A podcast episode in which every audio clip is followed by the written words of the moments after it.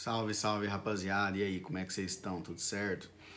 Estamos aí chegando carnaval, então, galera se programando para fazer viagens, alguns indo para acampamentos, outros para festas, viagens para pular o carnaval ou festejar o carnaval. Mas eu queria te lembrar, Apocalipse 21, 6 diz assim: Disse-me ainda: Tudo está feito, eu sou o Alfa, o Ômega, o princípio e o fim.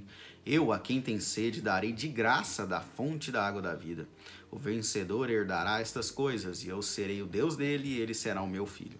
Quanto, porém, aos covardes, aos incrédulos, aos abomináveis, quase que não sai, aos assassinos, aos imorais, aos feiticeiros, aos idólatras e a todos os mentirosos, a partes que lhes cabe será no lago que está queimando com fogo e enxofre, a saber, a segunda morte. Tome cuidado no carnaval pode acarretar muitos problemas na sua vida, tanto física como espiritual. Cuide da sua vida espiritual, principalmente, porque esse corpo, ele é corruptível, ele é carne. Agora eu posso morrer e acabou a carne, mas a alma e o espírito, a alma e o espírito que são a mesma coisa, são eternos. O nome você escolhe, a gente já até estudou sobre isso, tem até um estudo aqui, depois você procura aí no canal.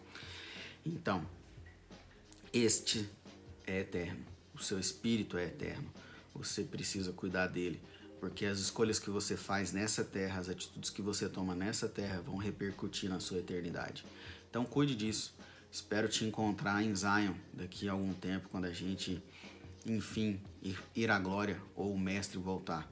Não deixe que o carnaval, um evento momentâneo que acontece todo ano, destrua a sua vida destrua a sua saúde, que pode destruir também, você adquire alguma doença, e também pode destruir a sua vida espiritual, destruir o seu espírito.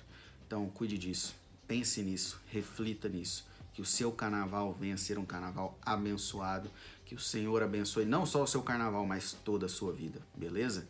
Que Deus te abençoe, querido. Um abraço.